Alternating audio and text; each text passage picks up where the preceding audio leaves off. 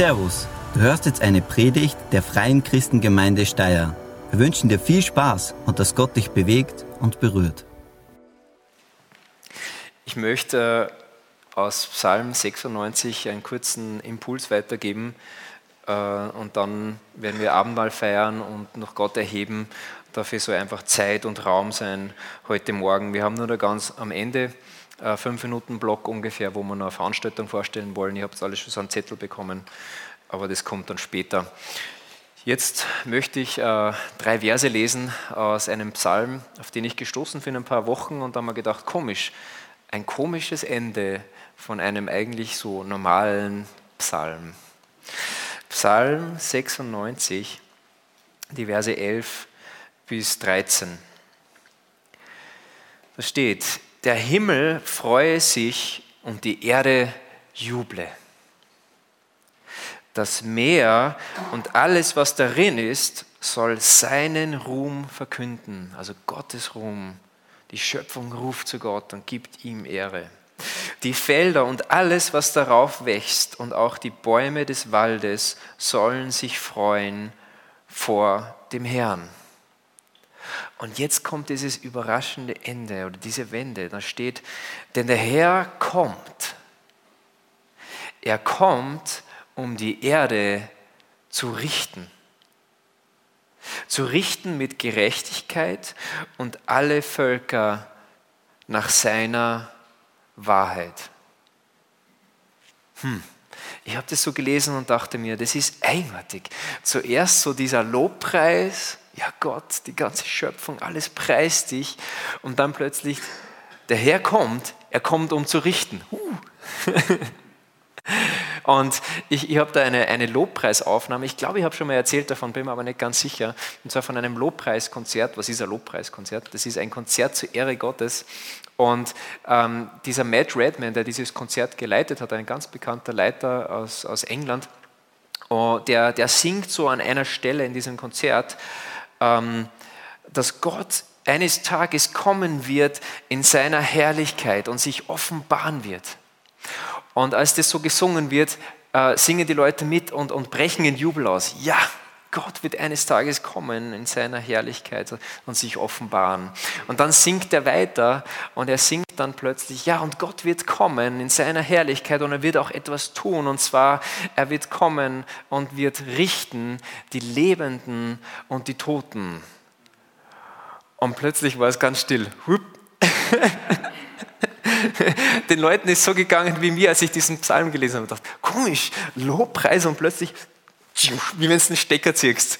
Gericht. Das ist so ein ernstes Thema irgendwo, wo man sich dann fragt, ja, aber wie, wie, wie passt das zusammen? Wie passt das zusammen? Lobpreis und Gericht? Hm.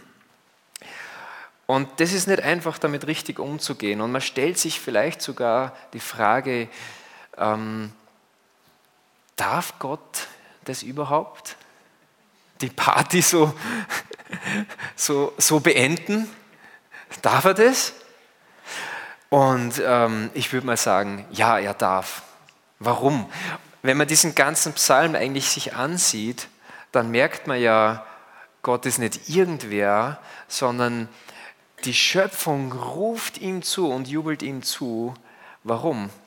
Er ist der Ursprung allen Lebens. Alles kommt von ihm, alles geht zu ihm. Wer, wenn nicht er, ist der, der eines Tages in Gerechtigkeit alle Menschen richtet, die Dinge ans Licht bringt, wie es wirklich war, weil manches Mal trügt ja der Schein. Wenn du an Gott glaubst, der, der alles gemacht hat, dann führt eigentlich kein Weg daran vorbei, dass du auch anerkennst, ja, dieser große Gott, an den ich glaube, dieser Schöpfer, Gott, er ist auch mein Richter. Wenn du heute Morgen da bist und sagst oder vielleicht zusiehst, sagst, na, ich, ich glaube nicht an, an, an Gott oder ich, ich glaube schon an Gott, aber, aber nicht, dass er das alles gemacht hat und so, dann gibt es tatsächlich, dann, dann macht es Sinn, dass du auch berechtigte Zweifel daran hast, dass er der Richter ist über dich. Aber dann gibt es eine große Frage, die du beantworten musst, und zwar, gibt es sowas wie Gerechtigkeit? Gibt es sowas wie Wahrheit? Wer bestimmt, was richtig und falsch ist? Ganz wichtig, weil dann gibt es vielleicht überhaupt kein richtig und falsch. Dann ist alles eigentlich sinnlos zum Teil. Also da entsteht eine große andere Frage. Aber was auf jeden Fall jeden, uns alle verbindet, egal ob du sagst, ich glaube an diesen Richter oder ich glaube nicht an diesen Richter, was uns alle verbindet, und das ist das Interessante, ist, wir haben einen großen Hunger nach Gerechtigkeit. Alle von uns. Das steckt in uns drin. Wir, wir hungern nach Gerechtigkeit. Und dieser Hunger ist auch bei dem Psalmisten da. Wir wissen nicht viel über sein Leben. Wir wissen auch gar nicht genau, wer es war, der es geschrieben hat. Aber ganz sicher hat er, hat er beobachtet, diese Welt ist nicht gerecht. Diese Welt ist nicht gerecht. Und eines Tages kommt Gott und er wird die Völker in Wahrheit und Gerechtigkeit richten. Drum ist das in dem Lobpreislied drin, weil er sagt, das ist gut. Das ist gut, weil eines Tages wird wirklich Gerechtigkeit herrschen. Und das ist dieser Hunger, der in dir auch drinsteckt und in mir drinsteckt eigentlich es gibt so viele Ungerechtigkeiten auf dieser Welt, die uns richtig aufstoßen, wo wir merken, das ist nicht fair. Das ist nicht fair, dass diese großen Konzerne, die eh schon so viel haben, noch alle Steuerschlupflöcher nutzen, um noch mehr zu haben. Das ist nicht fair, oder? Das ist nicht gerecht. Aber das ist ja nur das Geld, da gibt es ja noch viel schlimmere Dinge, wie Menschenhandel, Kindesmissbrauch. Selbst die die hartgesottenen Todesstrafengegner werden da manchmal weicher, wenn sie denken, oh, Kindesmissbrauch, ja, Todesstrafe, doch keine so schlechte Idee. Ähm, das ist dieser Hunger nach Gerechtigkeit in uns. Den haben wir alle. Also ganz egal, ob wir sagen, Gott, ihm steht dieser Richterjob zu, ja oder nein. Wir hungern nach Gerechtigkeit. Bei uns selbst sind wir natürlich eher ein bisschen ähm, weicher.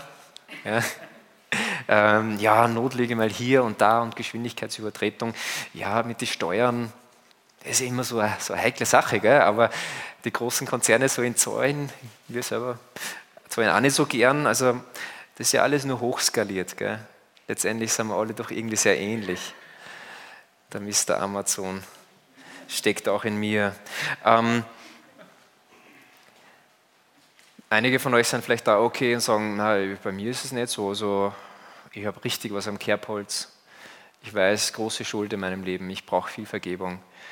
Ähm, wenn ich vor einem Richter erscheine, brauche ich gar nicht groß anfangen, mich zu verteidigen. Ich bin schuldig.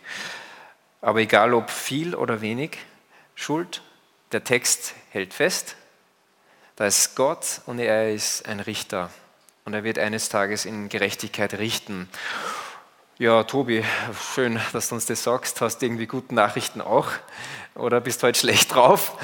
Äh, mm, ich habe gute Nachrichten auch, weil wir werden, jetzt, wir werden jetzt in Kürze das Abendmahl feiern. Und das Abendmahl ist von dem her so genial, weil es nämlich zeigt, Gott ist der Richter, aber er möchte auch dein Retter sein. Er ist beides. Das ist genial. Das führt uns eigentlich in Lobpreis rein. Er ist, er ist der, der eines Tages für Gerechtigkeit sorgen wird. Wir werden da sitzen und alle nur mit den Köpfen nicken. Mhm, das ist fair. Mhm, das ist wirklich fair. Wow, das ist fair. Endlich. Die Tränen werden. Achso, es gibt keine Tränen im Himmel, aber vielleicht gibt es noch Tränen im Gericht. Das ist jetzt einmal eine Theorie von uns. Und die Tränen werden fließen und wir werden nicken und sagen, das ist gerecht. In Römer, Römer 5, ähm, die Verse 8 bis 9, da steht folgendes. Das erklärt dieses Element, das wir verstehen müssen, diesen Morgen. Gott ist der Richter und der Retter zugleich. Römer 5, ab Vers 8, da steht, Gott dagegen beweist uns seine große Liebe dadurch, dass er Christus sandte, damit dieser für uns sterben sollte, als wir noch Sünder waren. Und da wir durch das Blut von Christus in den Augen Gottes gerecht gesprochen worden sind, durch Jesus sind wir gerecht vor dem Richter. Und da wir durch das Blut von Christus in Gottes Augen gerecht gesprochen worden sind, ist sicher, dass Christus uns vor dem Gericht Gottes bewahren wird.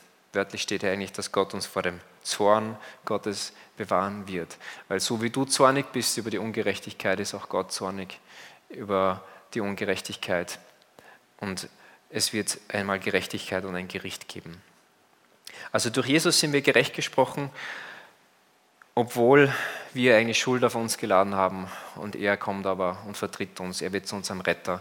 Und derzeit haben wir einen Alpha-Kurs laufen. Und der Alpha-Kurs ist ist absolut genial, es sind so gute Vorträge. Und da gibt es einen älteren Vortrag, äh, wo Nicky Gamble ähm, das mit einer Geschichte erklärt, dass Gott unser Richter ist, aber gleichzeitig unser Retter. Und weil er das so gut und in eineinhalb Minuten so schön erzählen kann, lasse ich ihn das erzählen auf Video. Und ich räume da ein bisschen das Feld. Hört sich das nochmal an und ich hoffe, dass ihr diese Geschichte niemals vergesst in eurem Leben. Ich sagte bereits, ich fand es sehr schwierig, das Kreuz zu begreifen. Die Leute sagten mir, Jesus starb für dich. Und ich dachte, das ergibt keinen Sinn. Es gibt eine Geschichte, die mir ganz besonders geholfen hat. Es ging um zwei Freunde, die während der Schulzeit und an der Universität eng befreundet waren. Danach gingen sie unterschiedliche Wege. Der eine wurde ein sehr guter Jurist, der es bis zum Richter schaffte. Der andere wurde in ein Verbrechen verwickelt und es ging stetig bergab mit ihm. Viele Jahre später erschien er vor seinem alten Freund, der nun Richter war.